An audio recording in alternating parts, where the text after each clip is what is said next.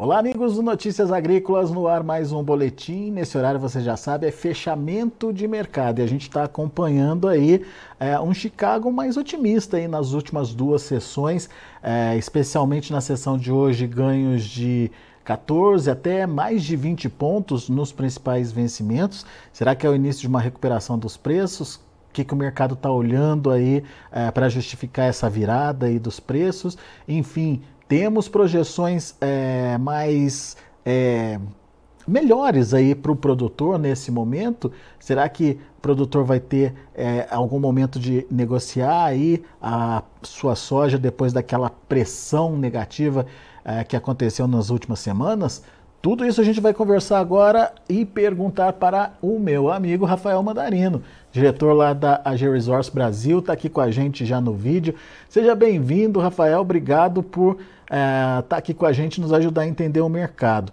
Mudou o humor do mercado, Rafael? Dá para dizer isso ou por enquanto é só um teste, hein, para saber como é que está o coração do produtor brasileiro? Com certeza o humor do mercado não mudou ainda, meu amigo. É, a gente ainda continuou bastante zangado, né, no processo.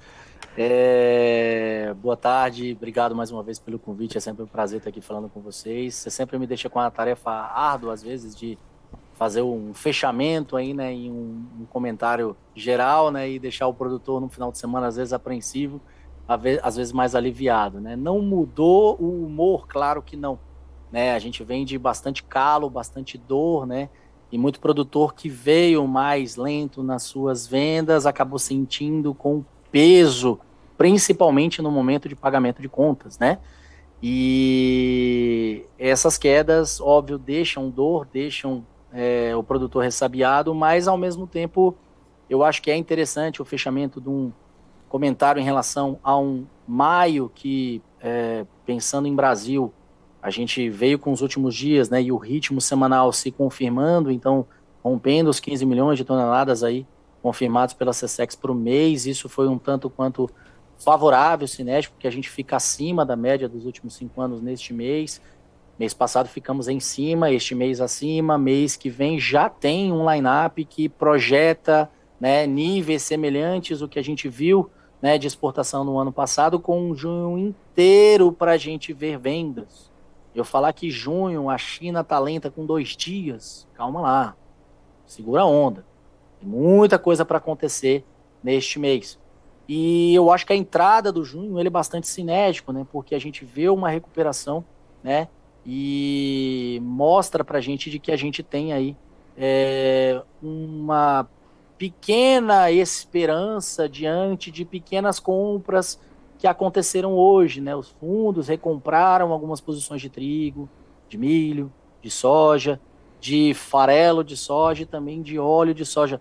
Posições tímidas, posições pequenas e que não foi preciso muito volume para levantar um pouquinho o humor da soja e do óleo de soja também. Tá? Então, eu posso até falar que o ganho foi expressivo diante dos movimentos negativos que tivemos, né?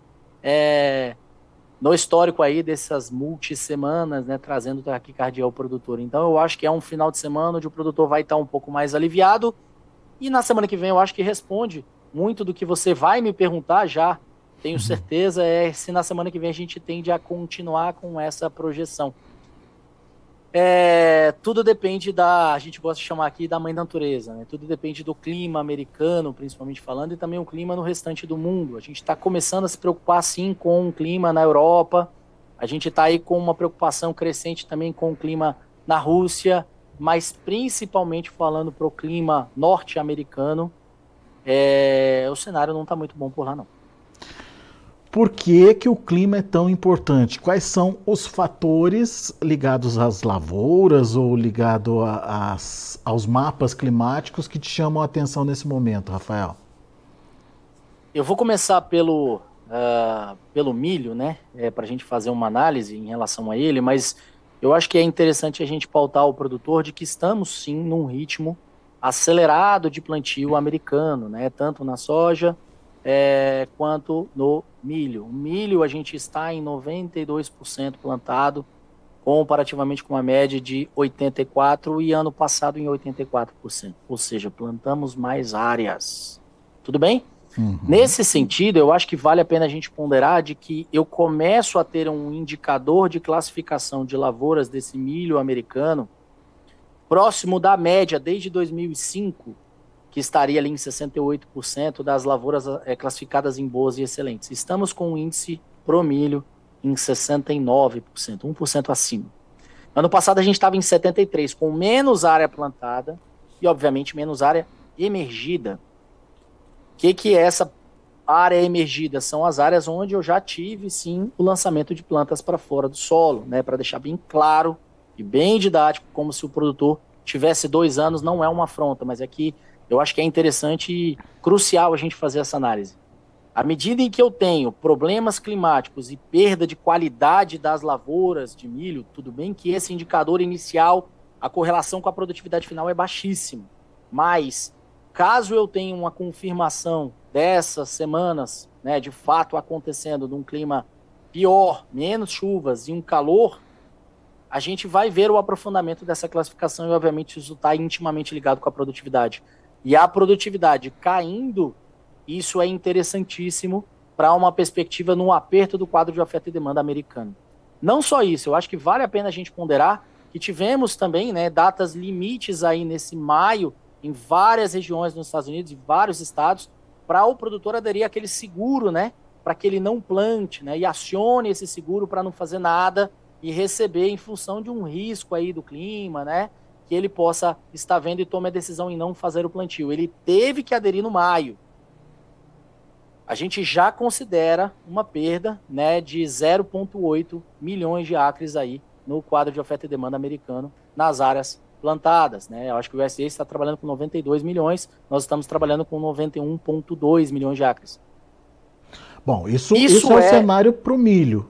É, Isso dá, é o cenário para o milho. Dá para tá? fazer esse mesmo cenário para a soja, ah, porque a gente sabe que é, o milho, diante de uma condição mais seca, ele tem uma recuperação, digamos assim, é, menos, menos favorável do que uma soja, né? A soja ela se recupera mais rápido quando a chuva vem.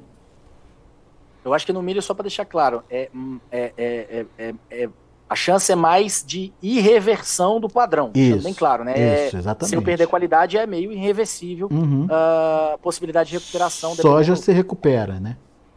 Soja tem mais chance de se recuperar, tá? É, eu acho que vale a pena a mesma análise, né? O, o, o americano ele trabalha com um indicador que é interessante, né? Então, é, depois que a gente chega a 50% de área plantada, eles monitoram quantos dias eu levo até chegar a 50% de área emergida na, na, na soja eles têm isso muito é, bem é, é, é, monitorado, né? E eu acho que é interessante a gente pontuar de que realmente a gente teve uma das áreas, né, é, que é a mais acelerada desde 2012 na perspectiva de plantio, é a segunda mais acelerada desde 2000, e nós tivemos aí basicamente é, 11 dias entre atingir 50% de plantado, aí eu zerei meu cronômetro e contei quantos dias levou até 50% de áreas emergidas. A gente levou 11 dias. Está abaixo da média, tá? que seria ali 11 e meio, 12 né, dias praticamente para a gente considerar né, desde 1999, por exemplo, que é o registro que eu tenho aqui. O que é interessante que a gente também considera de que agora é clima, porque eu avancei bem, né? O produtor poderia prorrogar um plantio, atrasar um pouco em função de uma projeção climática. Não. Ele plantou, emergiu e agora precisa de chuvas. Precisa continuar essas chuvas a acontecer. Então, é um ponto que a gente vai começar a monitorar. Lógico que a proteção lá, o seguro, para acionar na soja tem uma data maior, né? A soja é mais rústica. A gente tem aí a possibilidade de uma recuperação. Tá cedo para a gente falar de uma redução expressiva de área de soja americana, tá? Na, no milho, não. Eu já considero essa perda que eu mencionei. Na soja tá cedo, tá? Mas, à medida em que a gente vai olhando para um junho, a gente tem o nosso meteorologista e o nosso meteorologista vem batendo com a gente de que não está bonito o cenário.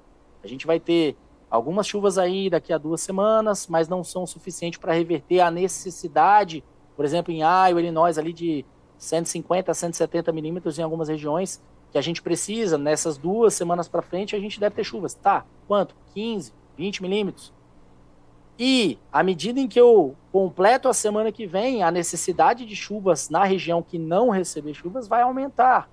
Então, 15, 20 milímetros para uma região que vai precisar de mais chuvas do que a gente está mencionando agora. Lógico, para o milho mais impactante, para a soja mais rústica, há uma possibilidade de recuperação? Sim, vai depender do clima.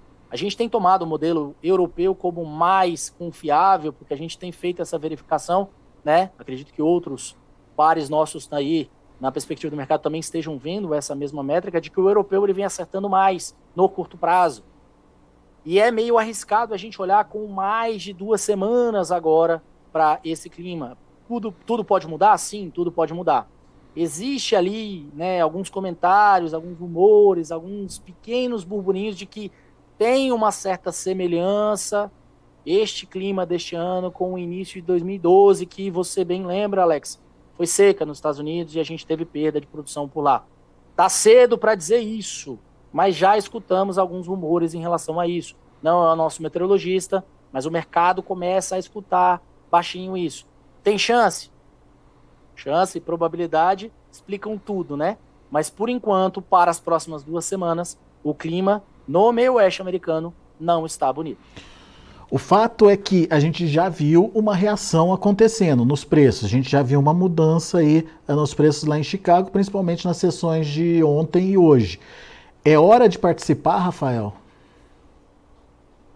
Eu acho que, além da gente estar tá vendo uma recuperação, a gente também está vendo um Estados Unidos que começa sazonalmente aí, meados de meio de junho, a compor aí, né, novamente o seu line-up, apertando né, o estoque de safra velha, encerrando, entregando isso, limpando o armazém, como todo produtor por aqui também faz. É óbvio que o preço precisa motivar isso. Ao mesmo tempo, uma ausência de uma Argentina em alguns produtos de soja fazem com que os Estados Unidos agora comece né, e continue, na verdade, no maio a gente viu ele começar a assumir uma parcela de exportação de farelo de soja e a gente também viu né, que há uma possibilidade de a gente ter né, uma, diante de uma inflação argentina, diante de toda uma incerteza por lá, a confirmação de uma safra de 21 milhões de toneladas pela Bolsa de Buenos Aires, né? A necessidade de comprar muito mais soja, importar muito mais soja para com, é, é, é, contrabalancear essa perda, né? Pelo menos em parte que aconteceu na Argentina, no quadro de oferta e demanda. O produtor argentino, obviamente, está um pouco reticente em avançar essas vendas e deve mesmo continuar dessa forma até a gente chegar numa perspectiva de precificação melhor. Tanto é que o produtor por aqui também está tendo essa percepção, não está vendendo mais, está vendendo da mão para a boca, está segurando, está todo mundo comprando da mão para a boca, não, né? Algumas, alguns originadores no mercado doméstico, no cenário do milho, que estão nadando de braçada por enquanto, né? Por enquanto, é a raposa cuidando do galinheiro, falando que o mercado vai para um lado e o produtor acreditando nessa raposa, né? Eu acho que metaforicamente fica o recado bem dado se acalma. Eu acho que o mercado está sobrevendido. Vocês têm escutado isso ao longo da semana? Sim. A gente tem indicadores técnicos mostrando de que estão também em níveis de formação e né, certeza de que o fundo está se formando ali nos preços. Sim. Tudo depende agora de clima para confirmar se eu vou continuar uma baixa de preços ou se eu vou recuperar. E para a semana que vem, para você dormir tranquilo, o clima não tá bom. Ou seja, um cenário mais positivo, dá para pensar assim? Sim. É. Oportunidade, Rafael? Eu acho que essa oportunidade diante da volatilidade e o tempo que nós temos dependendo do contrato pode fazer com que os prêmios né, de algum contrato que a gente possa estar tá pensando de repente em opções esteja muito caro. Oportunidade sim de um produtor que ainda possua posições em aberto físicas, aguardar um pouco mais. Vendas que foram feitas para pagamento de conta, como nas nossas últimas participações aqui foram sugeridas, faziam sentido. Vendendo o desespero, escutando um oligopsônio do mercado, ou seja, quem compra domina esse mercado de compra e está falando para os senhores e vai derreter. Nossa, vai ser péssimo. Se acalmem. Os fundamentos de estoque de safra velha americanos estão apertados. Eu preciso dessa próxima safra muito boa. Nós, inclusive, aqui na Gerosource, fizemos uma revisão dos nossos números, também subimos as nossas estimativas para o milho, confirmamos aí um maior nível de produção de soja no Brasil, sim. Estamos trazendo 155,15 milhões de produção de soja, com o incremento das exportações chegando em 97 milhões de toneladas. Estamos na média para atingir isso, concordando com o USDA, sim. Um esmagamento em 55,5 milhões de toneladas, trazendo um estoque e uso apertado para esse nosso quadro de oferta e demanda. Quando eu olho para o milho, só para complementar, meu amigo, estamos com 127,45 milhões de toneladas. Eu sei que tem números acima, eu sei que tem números semelhantes aos nossos, e estamos trazendo aí uma projeção de exportação de 50 milhões de toneladas possíveis. Sim, logisticamente falando, isso encaixa, talvez dando um ombro com ombro ali com a soja nesses primeiros meses, sim, mas há uma possibilidade diante desses atendimentos de projeções dentro de uma perspectiva média de exportação, a gente está acima nesse mês de maio, com junho já praticamente coberto, com junho inteiro para acontecer, possivelmente vai ficar acima no ritmo semanal. Mesmo que haja uma desaceleraçãozinha, a gente tende a ter com facilidade acima do que a gente teve na exportação do ano passado, tá? na soja. Isso deve trazer um certo a, a, alívio nessa pressão, nesse choque ombro a ombro com esse programa de exportação desse milho. Já exportamos bastante no janeiro, no fevereiro. Vocês noticiaram aqui. E no contabilizado, eu tenho uma média aí pensando é, para os seis últimos meses do ano, eu consigo atender esse programa trabalhando numa média aí de 6, 6,2 milhões de toneladas, sem considerar esse junho, né, já começando essa nossa exportação. Então, calma, eu acho que o junho ele é decisivo. E esse junho ele vai ser o grande direcionador para a gente conseguir ver realmente quão apertado estaremos no quadro de oferta e demanda americano, quão apertado estaremos nas qualidades e o quanto a gente já repetiu, já falou esse dado aqui, eu vou repetir. O USDA começou no maio otimista.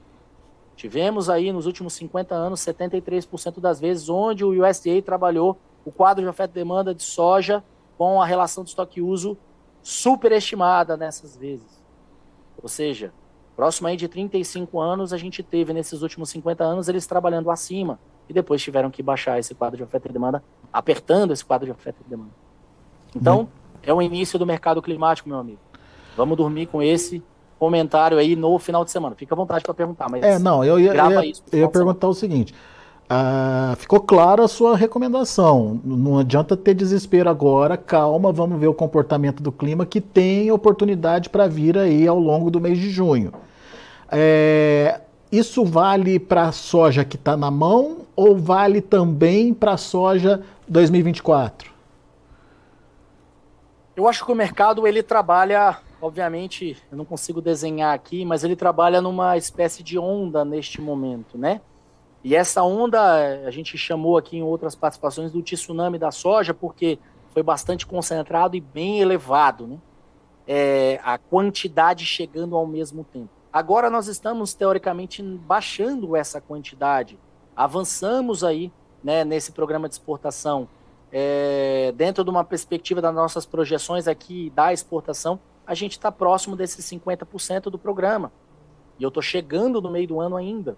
Eu tenho 30 dias aí para chegar exatamente nesse meio deste ano. Né? Então, eu estou com uma probabilidade de cumprir sim essa meta e dentro da nossa visão é possível. Eu entendo que é o seguinte, é, existe uma chance, né, para o produtor agora entender que é, para a próxima safra esse comportamento está influenciando né, os preços para frente. À medida em que eu começar a ver um Chicago subir e esse essa enormidade, essa grandiosidade de soja ainda é, para vender começar a diminuir ainda mais, e eu só vou tirar essa soja da mão do produtor se eu melhorar a precificação agora, a gente vai começar a ver também melhorias de preços para frente. Então, nessa janela de junho, julho, eu acho que é uma janela que, com a volatilidade que está se projetando, né, a gente vai ter oportunidades. E a gente não pode de deixar de remunerar essas altas de preço. É óbvio, o produtor tem que estar muito atento, porque essa safra não dá para errar. Essa safra é uma safra que está projetando preços menores ainda com um tanto quanto de insumos, por mais que mais baratos, por mais que melhores do que a gente está vendo aí diante de alguns comparativos de produtores para a safra passada, mas é imperativo que o produtor neste ano não trabalhe descoberto, não trabalhe arriscando, não trabalhe sem redear, não trabalhe pensando de que ele precisa cobrir o custo dele. Não é de uma hora para outra que você vai cobrir 100% do seu custo. A gente pode fazer isso gradativo, a tempo. E agora o mercado climático ele vai possivelmente te trazer, oportunidades de acordo com o que o nosso meteorologista vem trazendo, de acordo com o que a gente está acompanhando semana a semana de confirmações de secas pela frente. Legal. Respondido, Rafael Mandarino, meu amigo. Muito obrigado mais uma vez por estar aqui com a gente, nos ajudar a entender um pouquinho desse mercado. Calma nessa hora é a regra aí uh, uh, do Rafael Mandarino para você. Observe o mercado, entenda a possibilidade do clima aí é, afetando ou mexendo com os preços lá na Bolsa de Chicago e a partir desse entendimento faça suas, é, seu planejamento, suas projeções, enfim, faça suas contas para saber a melhor hora, o melhor momento aí de negociar. Certo, Rafael? Fundamental, você falou tudo precisa estar tá com o custo fechado para tomar essa decisão. Quem não está com o custo fechado, corre atrás do tempo perdido. Fecha seu custo de uma vez. Tá? Não é só agronômico, não. Pelo amor de Deus, bota o custo familiar, cuja oportunidade, remuneração da terra, me ajuda aí. Faz um custo completo para você ter, de fato, né, uma gestão eficiente da tua fazenda. É isso aí. Me ajuda aí, né, Rafael? Me ajuda aí. Nos ajudem, né, Alex? Vamos nessa. Boa. Rafael, obrigado, viu? Volte sempre. Obrigado mais uma vez, um abraço, bom final de semana para vocês. Valeu. Tá aí, Rafael Mandarino, a G Resource Brasil aqui com a gente, trazendo uh, um tom mais otimista aí uh, no discurso dele, nas explicações dele. Ele acredita que as oportunidades virão com o mercado do clima aí lá nos Estados Unidos.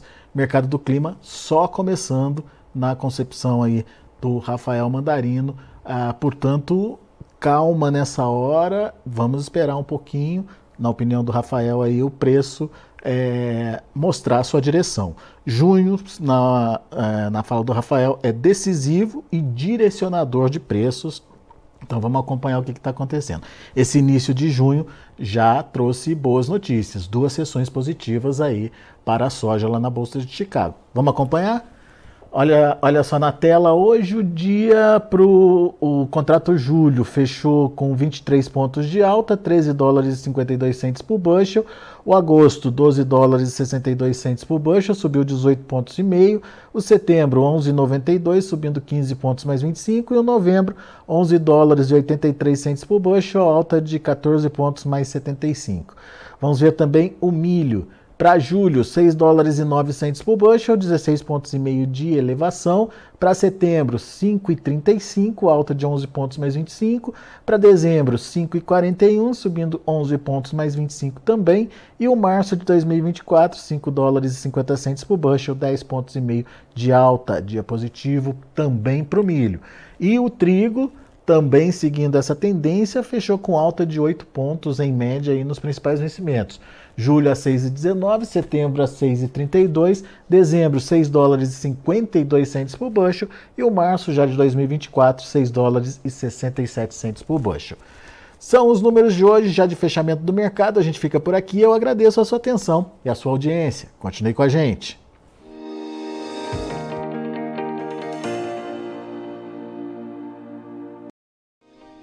Se inscreva em nossas mídias sociais no Facebook, Notícias Agrícolas. No Instagram, arroba Notícias Agrícolas. E em nosso Twitter, arroba Norteagri.